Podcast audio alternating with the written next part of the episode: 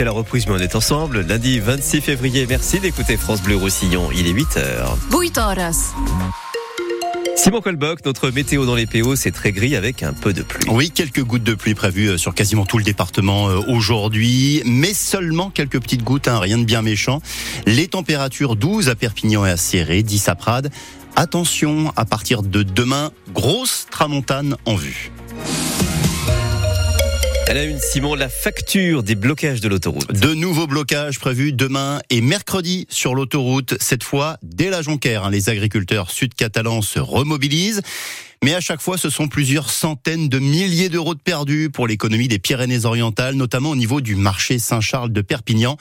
Alors ces blocages, eh bien, faut que ça s'arrête, explique Laurent Gauze. C'est le président de la CCI, la Chambre de commerce et d'industrie dans le département. Je dis qu'il faut faire très attention à ces opérations de blocage qui deviennent récurrentes. Il faut pouvoir respecter la liberté d'entreprendre des restaurateurs, euh, des habitants, des touristes qui ont ce besoin impérieux de circuler. Ces blocages l'empêchent. Oui, on est un territoire de production. Oui, on est un territoire agroalimentaire, agricole, viticole. On est un territoire aussi de logistique. Et la logistique, euh, c'est la fluidité. Euh, dans les transports, dans les transports de marchandises. Et ces blocages récurrents sur un mois prépondérant, qui est le mois de février, sont euh, un vrai problème.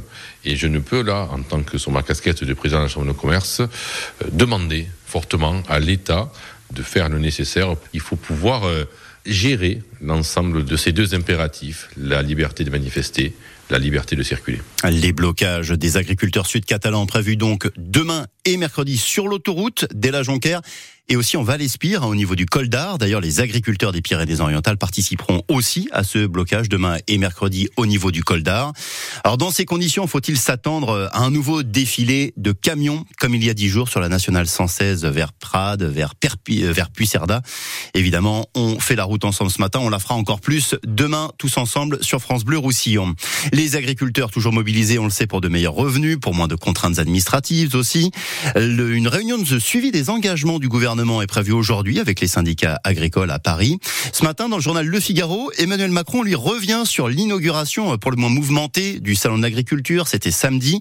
Un bordel, selon le chef de l'État, qui pointe du doigt la coordination rurale dont, je cite le président, plusieurs membres locaux sont très officiellement engagés avec le Rassemblement national. 8h02 sur France Bleu Roussillon à Saint-Paul de Fenouillet, la femme tombée du premier étage de chez elle. Cette femme a fini par succomber à ses blessures. Oui, cette femme de 35 ans, elle avait été retrouvée euh, très gravement blessée à Saint-Paul de Fenouillet dans la nuit du 1er au 2 février. Son compagnon, un homme de 37 ans, avait alors été euh, arrêté. Il est soupçonné de l'avoir poussé par la fenêtre de leur logement. Cet homme est depuis en détention provisoire. Dans le Puy-de-Dôme, une avalanche mortelle hier. Quatre morts hier après-midi au Mont d'Or dans le massif du Sancy. En tout, sept skieurs ont été emportés par l'avalanche dans un domaine hors piste, mais seulement trois ont pu être secourus à temps. Une nouvelle plainte déposée contre Gérard Depardieu. Le comédien est déjà mis en examen pour viol sur une jeune comédienne. Voici donc une nouvelle plainte déposée en fin de semaine dernière. Plainte pour agression sexuelle sur un tournage de film. Les faits euh, se seraient déroulés il y a trois ans. C'est une décoratrice de cinéma qui accuse euh, cette fois Gérard Depardieu. Elle le dit sur le site de Mediapart. Et maintenant, on fait quoi? Comment l'éducation nationale gère-t-elle les cas supposés de harcèlement? Oui, reprise des cours euh, très particulière ce matin au collège dit sur tête Petit rappel faits, il y a deux semaines, au début des vacances scolaires, une maman publie sur Facebook la lettre de suicide de sa fille. Heureusement, sa fille, Océane, n'est pas passée à l'acte. Océane est en classe de cinquième au collège dit sur tête Dans sa lettre, elle se dit victime de harcèlement de la part d'une de ses camarades de classe. Dès la publication du message sur Facebook, la gendarmerie et aussi l'éducation nationale ont chacun de leur côté ouvert une enquête. Euh, Baptiste Guillet, ces enquêtes continuent. Euh, du coup, un dispositif euh, spécial a été mis en place hein, pour la reprise des cours ce matin. Oui, la famille d'Océane a été reçue jeudi dernier par la principale du collège dit sur tête afin de préparer au mieux cette rentrée. Aujourd'hui, les parents de la collégienne suspectée de harcèlement ont eux aussi été entendus ces derniers jours, histoire d'avoir toutes les versions. Les deux élèves ne se croiseront pas à la reprise des cours. Le rectorat indique en effet que des mesures conservatoires ont été prises afin d'éviter tout contact. Une cellule d'écoute est aussi mise en place aujourd'hui dans l'établissement pour les élèves et le personnel. Des entretiens vont également être menés par la direction avec toutes les personnes susceptibles d'être impliquées dans l'affaire. Une procédure judiciaire étant ouverte, la directrice d'académie assure rester en lien étroit avec le procureur de la République sur ce dossier. Sophie Béjean, la rectrice, elle assure que tout est mis en œuvre pour faire la lumière sur ce signalement et permettre à cet élève de poursuivre sa scolarité avec sérénité. Elle en appelle à l'apaisement et à la retenue. Baptiste Guillet pour France Bleu Roussillon. À Béziers, une première en France. Plusieurs écoles publiques de la ville adoptent l'uniforme et ça commence ce matin. Plus de 700 enfants concernés à Béziers.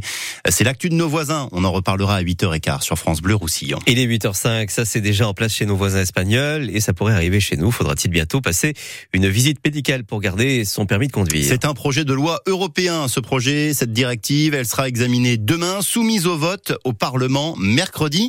Euh, qu'est-ce qu'elle changerait alors cette euh, directive, Jeanne Mézia?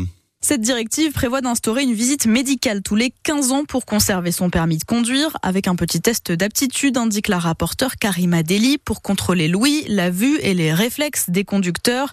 Après 70 ans, cet examen médical serait à effectuer tous les 5 ans. Si le médecin estime qu'une personne n'est pas apte à prendre le volant, elle pourrait perdre son permis de conduire. Pour défendre son projet, Karima Deli sera accompagnée au Parlement européen de Pauline Desroulèdes, athlète handisport, qui a perdu sa jambe gauche en 2018 après avoir été percuté par un conducteur de 92 ans. Pour les opposants, cette réglementation coûtera cher avec environ 300 000 visites médicales à réaliser chaque année en France. Des interrogations planent aussi sur la mobilité des personnes déclarées inaptes. Karima Deli souhaite la mise en place de solutions alternatives comme le transport à la demande ou des navettes adaptées. Débat demain et donc mercredi au Parlement européen.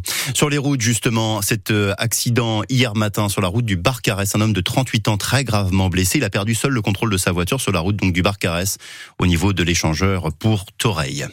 Le foot et l'OM qui gagne enfin hier en championnat. Première victoire depuis le début de l'année en, Ligue 1. Marseille s'impose 4-1 face à Montpellier. En Espagne, Gérone doit se reprendre ce soir. Les Catalans n'ont plus gagné depuis trois matchs. Ils reçoivent ce soir le Rayo Vallecano. Le FC Gérone, attention, troisième du classement avant le match de ce soir. Hein. le Barça a doublé Gérone euh, samedi soir. En rugby à 13, en élite 1, la démonstration de Pia. Les Baroudeurs ont battu les Ignans 26 à 0 hier. Au classement, Pia revient à un petit point de Saint-Estève, 13 catalans. Et puis en rugby à, 15, euh, Toulouse fait le boulot hier à Clermont en Auvergne. Le Stade toulousain s'impose 37-33. Le Stade toulousain qui revient à hauteur du Stade français, euh, donc en haut du classement du top 14. Euh, pour rappel, hein, l'USAP est toujours 12e après sa superbe victoire face à La Rochelle ce week-end. L'USAP 12e avec deux points d'avance sur le 13e Montpellier.